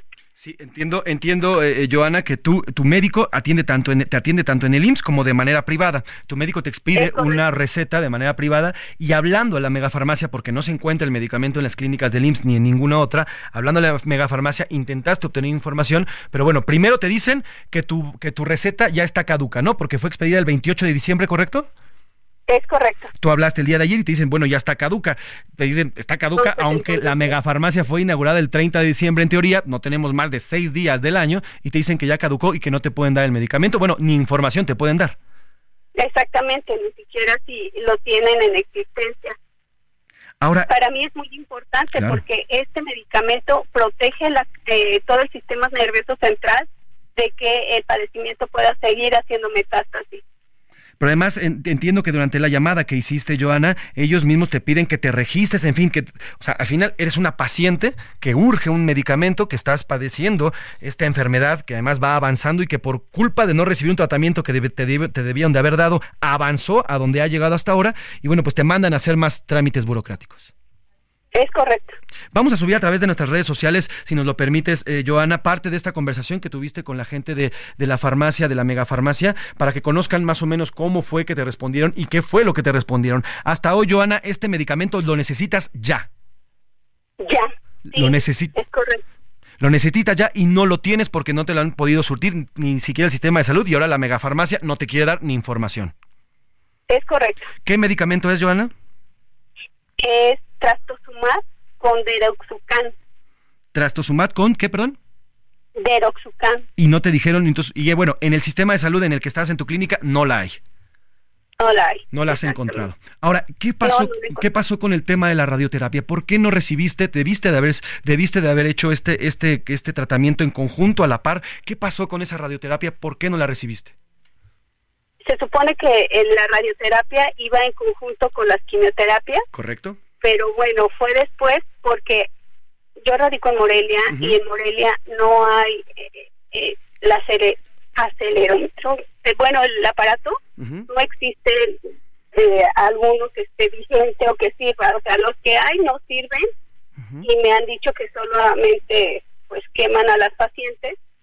Y por la urgencia de mi gravedad de, de mi enfermedad, por eso es que me lo, me lo propusieron de manera privada por la urgencia. Pues, claro. ya están haciendo metástasis, yo ya no veía bien, ya que el tumor estaba oprimiendo los nervios ópticos y no recibiste entonces ni de parte. A ver, el tema de hacerlo privado, y eso que quede claro, es por la urgencia, porque además en el sistema de salud te daban, te daban largas, no te daban el medicamento y te decían, sí, véngase tal día, y bueno, ese día llegaba y no existía y no existía.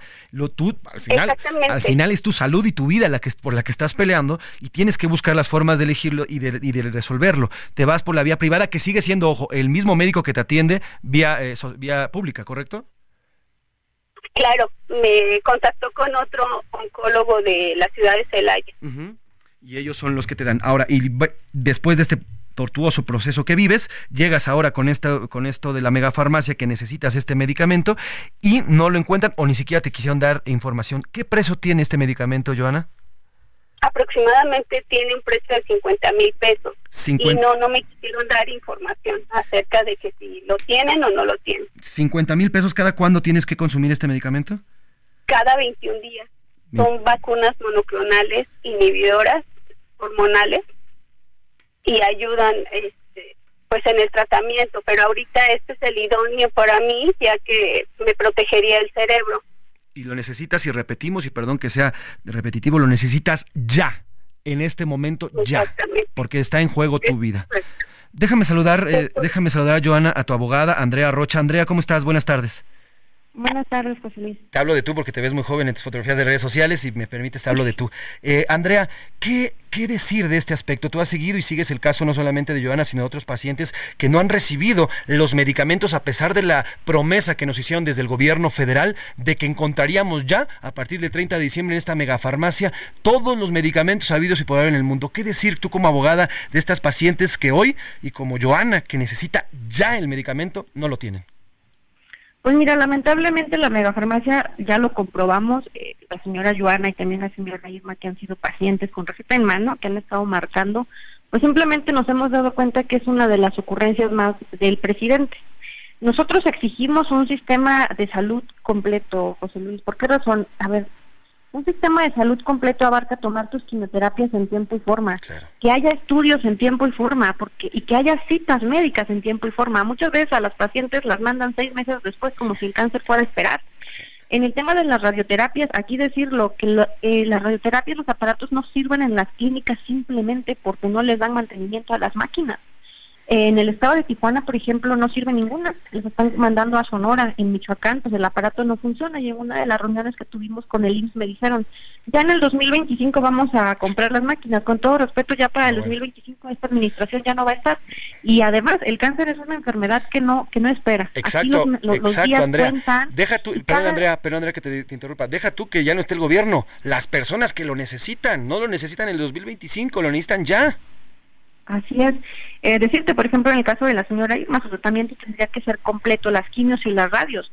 Si no lo tomas de manera completa, como lo marca tu esquema médico, pues lamentablemente el cáncer avanza, ¿no? Hay otro caso también, el de la señora Claudia Tavares, que me marcó muy triste el día de ayer, y médico licenciada, el cáncer ya me avanzó a los huesos, ¿no? Es muy lamentable que al final los que los que están padeciendo la negligencia de estas autoridades son los pacientes, ¿no? Y la megafarmacia no funciona y ni te cubre todo el sistema de salud porque nada más están ahí, es un call center, ayer lo, lo colaboramos, cuando les pedimos eh, de favor que nos dijeran si eh, tenían ese medicamento, nos dijeron, no, es que nosotros no, no podemos acceder a la bodega, o sea que ni tan siquiera saben lo que tienen ahí, ¿no? Y, y es muy lamentable, ¿no? Porque al final eh, los pacientes son los que lo necesitan en ese momento. Y yo le hago la pregunta al presidente, ¿no sería más fácil que los medicamentos estuvieran en los anaqueles de las clínicas? O sea, ¿por qué esperar? Eso me, me, cuesta trabajo eh, creerlo, pero mira, ya, ya son cinco años y este gobierno no ha aprendido, sigue experimentando y lo, lo más triste es que son vidas humanas las que se están perdiendo. Muchas de ellas son madres que, que tienen a sus pequeños, también tenemos a pequeños, de hecho en, el siglo XXI, decirte que el aparato eh, para, para realizar este un, un, estudio para el pequeño Alexander no funciona y las citas se la mandaron hasta el 26 de febrero. Decirte que él ya tuvo dos recaídas, su mamá está muy angustiada porque de venir de una recaída y de otra, pues obviamente es un deterioro muy grande en su salud y que ahorita para realizar un estudio, simplemente porque el aparato no funciona, por falta de mantenimiento la están mandando hasta el 26 de febrero. Andrea, eh, no solamente eh, llevas estas pacientes que nos has contado, también platicando contigo, eh, pues nos dices que hay pacientes que ya marcaron en la megafarmacia y ya le dijeron que no hay el medicamento, pero no quieren hablar por miedo de que el IMSS, al denunciar, vaya a tomar represalias y de plano no les quiera dar, no les quieran dar el medicamento por eso.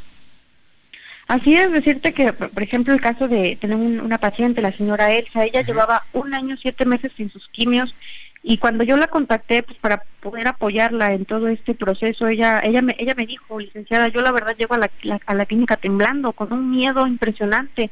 De verdad son testimonios que se te parte el corazón porque todavía de que les están negando sus medicamentos un año siete meses ella decía yo la verdad que ya caminaba con miedo de que no me fuera a desmayar en la calle porque yo ya estaba consciente de que llevaba un año siete meses sin mis quimioterapias y cuando llegaba a la clínica llegaba temblando porque tenía miedo de que me dijeran de nuevo pues no hay y, y, lo más triste, José Luis, es que a veces los pacientes en ese intento se resignan. Yo decirle a través de este espacio que no se resignen, que es un derecho y que no dejen de luchar por sus derechos, porque es un derecho establecido en la ley.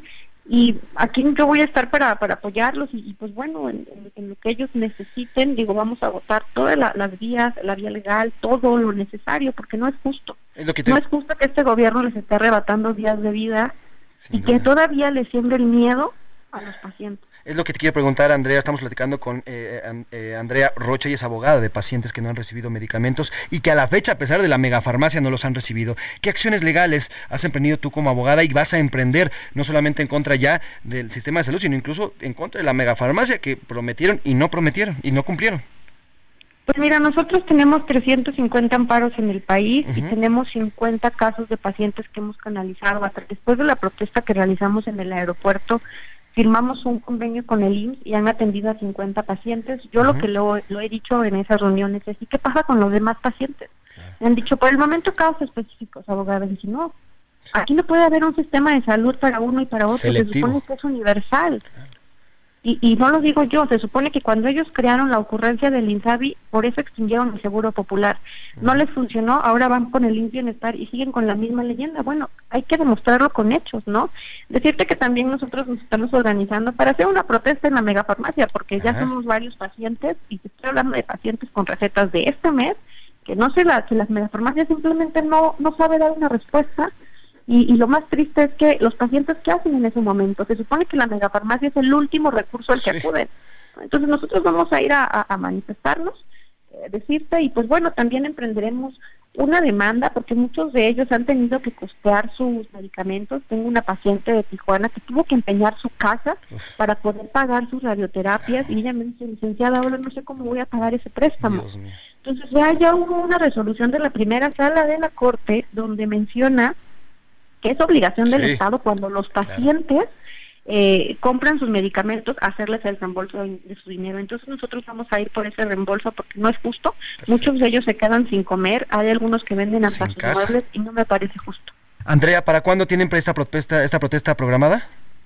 Pues mira, eh, nosotros pensábamos ir esta semana ya ya que viene, la verdad el día todavía lo estamos planeando porque vienen también pacientes con hemodiálisis y entonces estamos planificando porque eh, de ellos, por ejemplo, el esquema es que tres días están en sus casas y tres días en la clínica.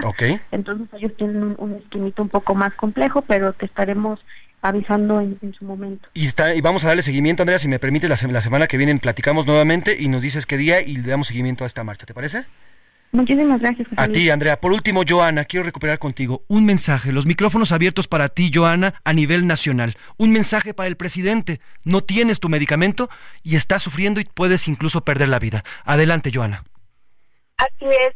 La verdad es que tengo mucha preocupación por mi vida porque tengo aproximadamente 82 días que no eh, tengo este medicamento. Es, ya puse mi casa en venta como sabe la licenciada, pero aún así necesito ese apoyo, o sea, ese apoyo que no nos lo niegue, por favor, porque nuestra vida depende de por medio y hay pequeños que, que dependen de nosotros. Muchas gracias. Joana Karina Gaitán, te abrazo con mucho cariño. Espero que tengas pronto los medicamentos y que el Estado cumpla con la obligación que tiene contigo de darte tus medicamentos. Te abrazo, damos seguimiento a tu caso y si me permites, hacemos comunicación en los próximos días. Andrea, gracias por tu tiempo también. Las abrazo a las dos y que sea un año en el que tengamos medicamentos porque así lo merecemos y lo exigimos como mexicanos. Gracias a las dos. Buena tarde. Ahí está. Esto no lo dicen los medios. Estos son los mexicanos que están sufriendo porque no tienen medicamentos a pesar de su chafa farmacia. Vamos a una pausa y regresamos. Análisis puntual. En un momento regresamos. Ya estamos de vuelta en A la Una con Salvador García Soto. Tu compañía diaria al mediodía. ¿Sabías que la leyenda de los Reyes Magos surgió en el siglo VI? Se encuentra en el Opus Imperfectum in Mateum, redactado en latín por un escriba iraní cristiano, aunque según la Enciclopedia Católica no existe evidencia de que Melchor, Gaspar y Baltasar fueran reyes o magos, sino más bien integrantes de una clase sacerdotal.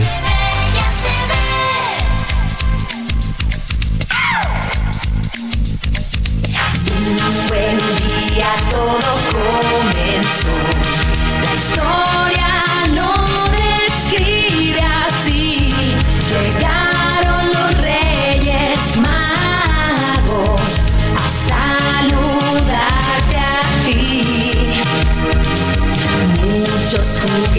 juguetes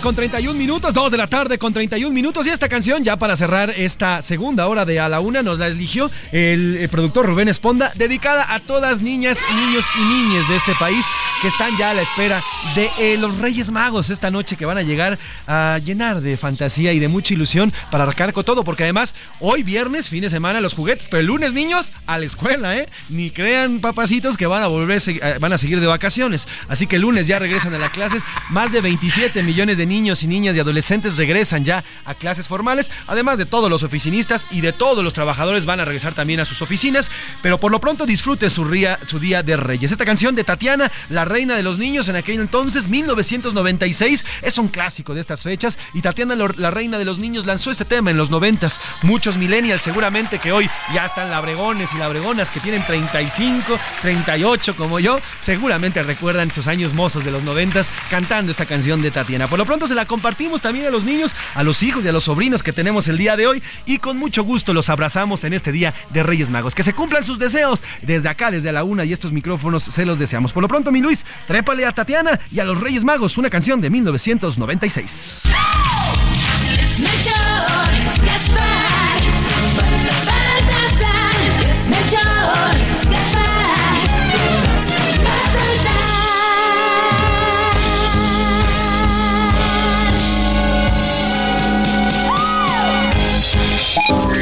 El ojo público. En A la Una tenemos la visión de los temas que te interesan en voz de personajes de la academia, la política y la sociedad.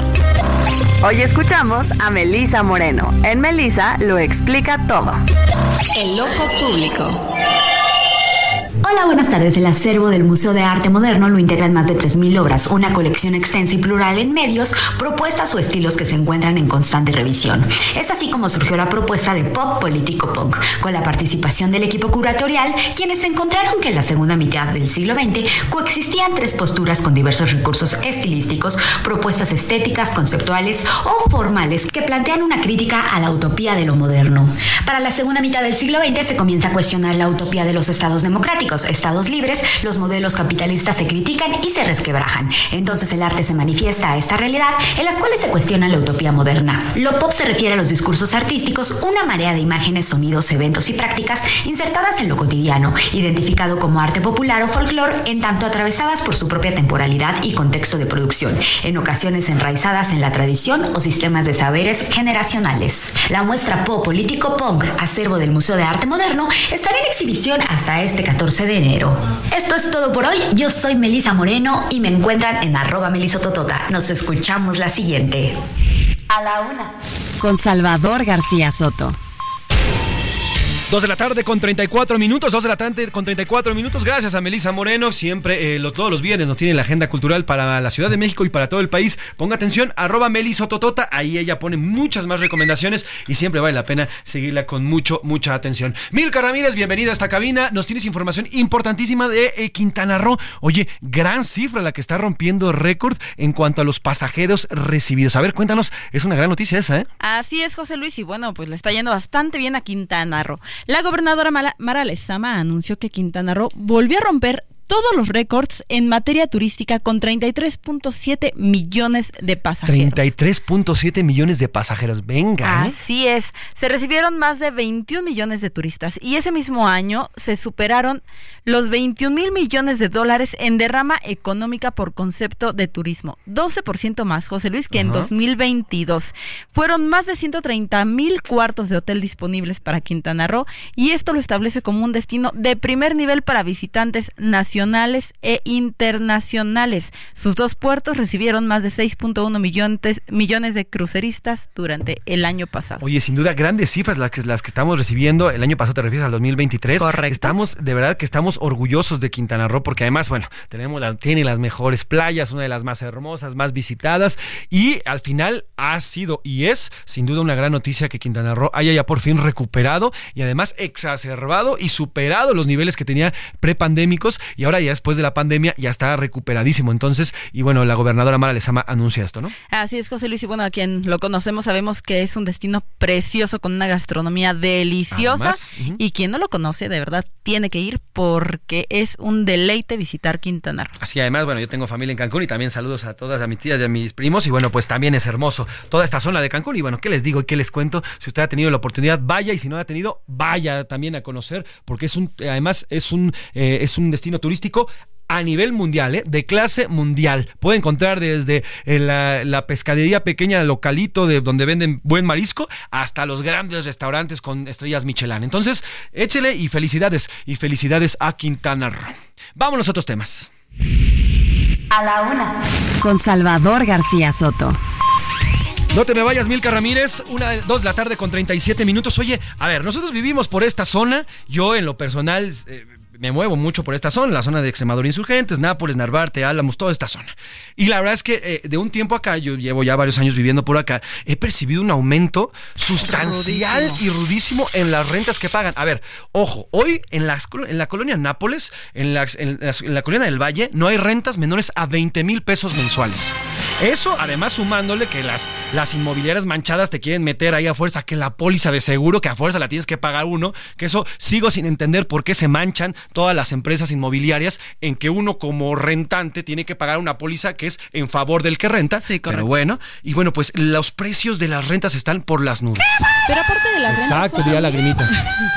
aparte de las rentas, José Luis, también es todo lo que conlleva vivir en México, ¿no? O sea, comprar comida, el transporte, la gasolina y todos estos co- costos hacen que la vida sea muy cara en la capital del país. Sí, y lastimosamente es que otros países como Estados Unidos y Canadá entendieron las empresas la dinámica de los nómadas digitales, de las personas que pueden trabajar a distancia. Eso significa reducción de costos para las mismas empresas y no tienen la mentalidad, algunos empresarios aquí en México no están listos para esta conversación, pero tienen la mentalidad, o a lo mejor muchas veces no son los empresarios, sino los jefes directos que a fuerza quieren las horas nalga y quieren a los trabajadores sentados, aunque su productividad sea la misma, trabajando menos, menos horas nalga. Han aprendido estos, estas personas, los extranjeros, a viajar a otros países y trabajan desde, por ejemplo, México y justamente extranjeros han venido a vivir a estas zonas que son hermosas, que son bien cuidadas, porque además la Benito Juárez goza de una muy buena seguridad, de un muy buen cuidado y mucha gente del extranjero ha venido a vivir para acá, aumentando estratosféricamente el, el- el precio de las rentas. Precisamente lo que hablabas, el fenómeno de la gentrificación, que aumenta los costos de todos. Pero fíjate que no solamente es en estas zonas, José Luis. Yo vivo en la zona oriente. Y justo también en esas zonas todo ha subido mucho de precio. Sí, o sea, sí. las rentas son cada vez más altas, aunque no estamos en estas zonas que vamos a llamarlas un poquito más fifis, ¿no? O sea, de alguna forma. O sea, en cualquier parte de la Ciudad de México, la verdad es que Lo todo ha subido. Lo Lo- lo invocaste, invo- nada Ay, no, qué miedo. qué- Nada más dijiste fifi y lo invocaste. Pero además, por si fuera poco, la gentrificación ha llegado a tal grado. Aquí le mostramos hace un par de semanas el audio, donde eso, este audio de se compran colchones, no sé qué. Ahora ya lo hacen en inglés en la Condesa y en la Roma. sé. Entonces, a ese grado hemos llegado. Bueno, todo este contexto les estamos dando porque está carísima la vida aquí en la Ciudad de México. Le digo una renta de 20 mil pesos por huevos de 70 metros cuadrados, ¿eh? En el que tienes un baño, una recámara y para de contar. Están manchadísimos. Y todo eso porque la Ciudad de México se ha colocado entre las 15 ciudades más caras de todo el mundo. Ricardo Romero nos presenta esta nota sobre la gentrificación y el carísimo modus vivendi que se tiene aquí en México.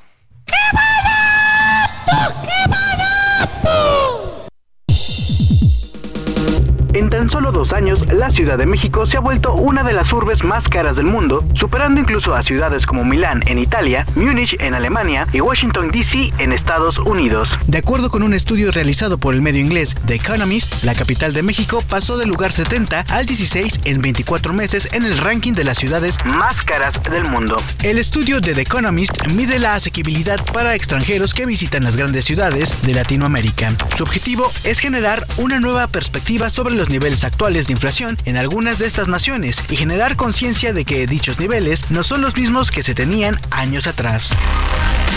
Pero ¿cómo funciona? En un inicio, se reúne el precio de productos y servicios de 173 ciudades. Posteriormente, los datos recabados se convierten a dólares y se comparan con los precios existentes en la ciudad de Nueva York, la cual se encuentra dentro del top 5 de las más caras del mundo. Luego de analizar la información, se construye un ranking donde se ubica a las ciudades participantes. En A la Una le preguntamos a las personas sobre el encarecimiento de la vida en la Ciudad de México. Esto es lo que nos contaron. Me parece que es de, de las ciudades más caras del mundo para vivir en cuestión de renta, la canasta básica, todos los servicios que tenemos que pues eh, pagar. Creo que son de los más caros, dependiendo de la zona, pero sí es de las más caras. Pues yo siento que la vida en la Ciudad de México se ha encarecido ya que el gobierno ha, ha decidido darle más eh, apoyo a personas extranjeras que a los mismos locales. Considero que la Ciudad de México es un lugar caro a nivel turístico por la razón de que hoy en día se han aumentado los precios ya que hay un mayor flujo de personas que se están moviendo dentro del país.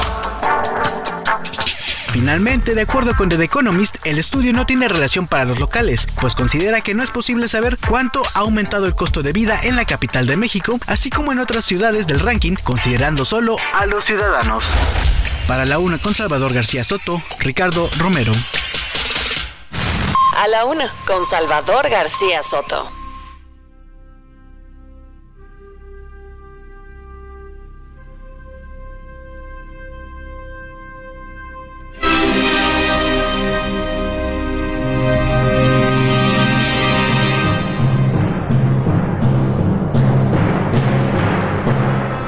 Y lo voy a sacar precisamente de la ciudad y del lugar donde se encuentra para subirlo a una nave espacial y llevármelo directo a Marte. Bueno, yo no. La UNAM a la UNA y a la UNAM, sobre todo la UNAM, la Universidad Nacional Autónoma de México, porque el próximo lunes 8 de enero de 2024 la UNAM tendrá su primera misión espacial que llevará por nombre Colmena. La misión tiene dos objetivos. El primero es estudiar desde la ingeniería los problemas a los que se enfrentan los microrobots en el ambiente espacial y el segundo analizar cómo es la capa, la capa cercana a la superficie a la Luna. Y para platicar sobre este tema, este gran, gran evento científico que va a ocurrir a partir del próximo lunes 8. Saludo con muchísimo gusto a Salvador Landelos. Él es director general de la Agencia Espacial Mexicana. Don Salvador, ¿cómo está? Buenas tardes. Cuéntenos de este gran notición. A partir del próximo lunes comienza esta misión, La Colmena, de la cual también dimos cuenta a inicios del año pasado, pero hoy ya es una realidad y el próximo lunes la estaremos viviendo. Buenas tardes, don Salvador. Buen día. Hola, muy buenas tardes. Saludos a ustedes y a su auditorio. Pues ya el lunes está programado el lanzamiento de los nanorobots eh, a las 2.18 de la mañana, eh, de tal forma que pues estará el, el, cohete listo y también la nave que los llevará a la luna. Eh, es un es un hito muy importante porque se, se presentan tres elementos clave. Uno, que es la primera misión mexicana a la luna y de, y de América Latina. Dos, que la nave eh, que va a la luna, Peregrine de la empresa Astrobotics. Eh, es la primera eh, nave comercial y, privada. No se había enviado una nave de estas características desde hace 50 años con el programa Apolo, pero eran las naves de, la NASA. Ahora es una nave de, privada y comercial. Y el tercero es que es primera vez que va este cohete de, de la empresa United eh, Launch Alliance, ULA, ULA, que es una alianza entre Boeing y Lockheed Martin. Entonces se combinan esos elementos para que pues sea todo un hito este, este evento. Doctor, estamos platicando en estos momentos con el doctor Salvador Landeros, director general de la Agencia Espacial Mexicana. Yo decía Marte, pero no es la, la, eh, la, misión es a la Luna, precisamente con estos microrobots que además, doctor, fueron desarrollados en dentro de la Universidad Nacional Autónoma de México, ¿correcto? Exacto. Eh, a raíz de unas primeras reuniones que tuvimos con la empresa Astrobotic, que es la que desarrolló la nave para ir a, la Luna, eh, se, lanzó una convocatoria donde participaron instituciones de educación superior, de investigación, y finalmente se seleccionó a la UNAM eh, con, este proyecto tan importante. Ahora, ¿qué características tienen estos, estos microrobots? Porque además son robots, digo, decimos micro, pero llevarlos hasta allá, hasta la luna, por primera vez de parte además de nuestro país, es sin duda un gran paso para la ciencia mexicana. Sí, claro, porque pues eh, no cualquiera lleva instrumentos a la Luna. Eh, en esta misión van a participar eh, varios países con otros instrumentos que se conoce como cargas útiles. Entonces, una de ellas es la nuestra y hay, hay otros países que también van, van a llevar otros instrumentos para la exploración lunar. Entonces, va a ir Alemania, Japón, Estados Unidos, el Reino Unido, Hungría, entonces estamos muy contentos porque pues estamos participando en eventos de, suma importancia. Y nos da mucho orgullo que la Agencia Espacial Mexicana, que es parte de la Secretaría de Infraestructura, Comunicaciones y Transportes, pues haya estado participando en todo este proyecto desde el financiamiento y del seguimiento a, los proyectos y a los avances que se tuvieron. Ahora, doctor, estamos platicando con el doctor Salvador Landeros, director de la, eh, general de la Agencia Espacial Mexicana. Los mexicanos vamos a poder ver este lanzamiento, vamos a poder seguir este lanzamiento en la madrugada, ya nos dice cerca de las 2 de la mañana el próximo lunes. Sí, sí, claro, y les vamos a hacer llegar el link para que lo, puedan seguir. Perfectísimo, lo publicamos en cuando nos hagan llegar para que los mexicanos podamos estar, eh, darle seguimiento. ¿Y qué le parece si platicamos la próxima semana para precisamente ya hablar de la llegada de estos microrobots allá a la Luna y cómo va desarrollándose esta misión que sin duda es pionera y además importantísima para nuestro país porque ahora sí podremos decir que México ya llegó a la Luna. Sí, con, con mucho gusto, con mucho gusto le hacemos llegar el link eh, en forma inmediata. ¿Sí? Y, también eh, eh, le, reafirmo que vamos a estar ahí el subsecretario Jiménez Pons y un servidor en el lanzamiento. Ah, perfecto. O, sea, que, que, lo vamos a vivir eh, directamente. Qué envidia, doctor, envidia de la buena. Y bueno, nosotros lo haremos de manera digital y estaremos pendientes de esta, de esta gran misión de nuestro país, llegando por fin a la luna. Doctor Salvador Landeros, director general de la Agencia Espacial Mexicana, gracias por estos minutos. Le mando un abrazo y qué manera, qué gran manera de arrancar este 2024. Muchos más éxitos para la Agencia Espacial Mexicana. Muchas gracias, José Luis.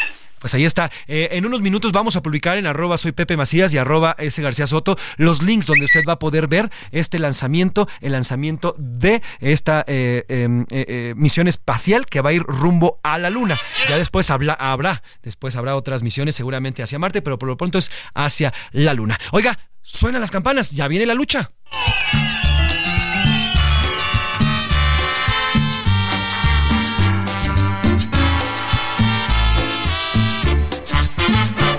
Oiga, y ya le decía que ER de Rudo y a la una, a la una y R de Rudo, este sitio que eh, tiene y que dirige Oscar Mota Aldrete, nuestro, nuestro editor de deportes, nos tiene cinco pases dobles para las luchas, a las luchas del día de hoy. Eh, vamos a estar entregando estos cinco pases. La lucha es eh, el día de hoy, a las hoy, hoy, cinco, perdón, hoy 5 de enero en la Arena Revolución, la cual se encuentra en 5 de mayo, número 62, en la colonia Merced Gómez, en la alcaldía Álvaro Obregón. ¿Qué es lo que tiene que hacer? Solamente mande el nombre de su luchador favorito seguido de su nombre completo. Le voy a dar el número al 55 18 41 51 99 55 18 41 51 99 el nombre de su luchador favorito y su nombre completo. A la vuelta del WhatsApp va a tener un, un eh, pase doble para disfrutar hoy, llevarse a los chamacos a las luchas, que a cómo lo disfrutan en este día, el Día de Reyes. Así que apúrele, apúrele y apúntele bien, dirían por ahí, para que usted pueda darle ese gusto a los niños para ir a ver las luchas que son por lo pronto, vamos a entrar al Día de los Reyes Magos y vamos a hacerlo con los curuleos de San Lázaro, que van a hablar y que hablan sobre el rey, el rey Andrés. ¿Y qué le vas a pedir a los reyes, mi amor? A Melchor, medicina. A Gaspar, seguridad. Y a Baltasar, empleo. Uy, no, pues eso es al rey del palacio. Hay por ahí un disque rey que es mago y los problemas todos desapareció. Pero fue solo en su imaginación. Con el tiempo todos vieron que todo estaba peor. ¡Rey! no puede ser feliz porque el país lleno de muertos dejó. Rey Andrés, a medio construir, pero de todo inauguró. Yo Andrés todito le creí, mi fe y hasta mi voto le di. Y hoy lloro por mi país. Rey Andrés, no puede ser feliz porque el país lleno de muertos dejó. Rey Andrés, a medio construir, pero de todo inauguró. Rey Andrés no puede ser feliz porque el país lleno de muertos dejó. Rey Andrés a medio construir, pero de todo inauguró. Ahí están los curuleros de San Lázaro y el rey Andrés en su canción de este viernes que se la dedican a uno de los reyes que no es mago, pero pues sí anda aquí gobernando y ahí está. Ahí están los curuleros. Oigan, los niños de a la una nos hicieron llegar parte de las cartitas que enviaron a los Reyes Magos y eh, nuestro productor Rubén Esponda junto con Rubén Cruz hicieron ahí una edición y nos la presentan como son los niños de la una y esto es lo que están pidiendo a los Reyes Magos ya en la víspera de la llegada de Melchor, Gaspar y Baltasar. Hola, soy Regina. Le voy a pedir a los Reyes Magos organizadores para mi escritorio y unos audífonos de diadema. Yo soy Santiago. Un cuartel de Batman, un Sonic y un robot de Zork. Carros de Checo Pérez a control remoto de la Fórmula 1. Unas porterías con un balón y tarjetas de robots. Hola Victoria, ¿qué le vas a pedir a los reyes? Pues les voy a pedir una Monster High, em, una fábrica de squishes em, y otra cosa que ellos me quieran traer, una sorpresa. Hola, ¿cómo están? Mi nombre es Ricardo.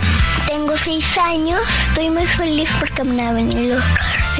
Yo pedí un avión de Lego, un carro de Lego y un barco de Lego. Y también pedí otro carro de Lego porque a mí me gustan los carros. Bye. Hola, yo me llamo Mateo. Un juego de mesa le está burlando a un paciente y también un, un juguete de, los Avengers y, y una máquina de palomitas para mí. Bye.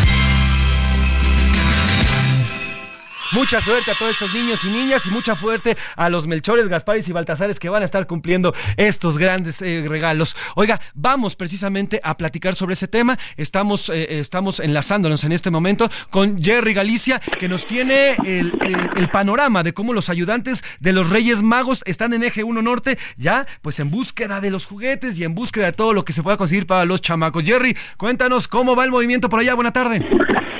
Excelente tarde, mi querido José Luis, amigos de Heraldo Radio. Íbamos a mencionar que eran cientos de ayudantes, pero son realmente miles. Son eh, muchísimas las personas que están arribando para poder realizar las compras de los juguetes para Día de Reyes y esta situación ha provocado que la policía capitalina realice un dispositivo. Está completamente cerrado el eje 1 norte ya desde poco antes de llegar al paseo de la reforma y hasta el eje 1 oriente, anillo de circunvalación, precisamente eh, debido a la gran cantidad de personas que están realizando sus compras en estos momentos y por supuesto la gran cantidad de comerciantes que prácticamente han abarrotado el eje 1 norte entre la zona de Tepito y la Lagunilla. Para nuestros amigos que van a transitar en la zona hay que tener mucha precaución, tenemos el cruce constante de eh, muchísimas eh, personas, pero también dispositivo policiaco no se permite el estacionamiento sobre el paseo de la reforma, así que si van a ir en vehículo hacia ese perímetro hay que hacerlo con bastante tiempo y buscar un estacionamiento. Y por lo pronto, el reporte. Oye, me, da gusto que sean miles los que están por allá y pues a cuidarse, ya nos diste amplio panorama y el metro está abarrotado, me imagino también, querido Jerry. El metro, prácticamente todas las calles aledañas y la buena noticia es que hemos notado muchísima seguridad. Hay muchos elementos de la policía capitalina ya patrullando la zona, veíamos sobrevuelos constantes con los llamados cóndores de la policía y prácticamente en eh, cualquier acera del eje 1 norte se puede presenciar la presencia de elementos de la policía capitalina. Pues Jerry Galicia, gracias por el reporte, espero que te traigan los reyes lo que tú pediste y ojalá que no sea un carbón, pero bueno, eres bien portado, seguramente te van a traer lo que pediste. Te mando un abrazo, querido Jerry. Abrazo de regreso, excelente tarde. Gerardo, Gerardo Galicia, como siempre. Oiga, nos despedimos en esta tarde de viernes. Y el próximo lunes ya estará por aquí Salvador García Soto, titular de este espacio. Yo le quiero agradecer de todo corazón que me haya recibido en estas tres semanas. Este es mi sueño, esta es mi vida. Me encanta el periodismo. Gracias a todo el equipo que me estuvo apoyando también detrás de Gran este programa. Y a nombre de todos ellos y del periodista Salvador García Soto, le agradezco el favor de su atención. Yo soy José Luis Sánchez Macías. Está usted informado. Feliz Día de Reyes. Buen provecho. Por hoy termina A la Una con Salvador García Soto. El espacio que te escucha, acompaña e informa. A la Una con Salvador García Soto.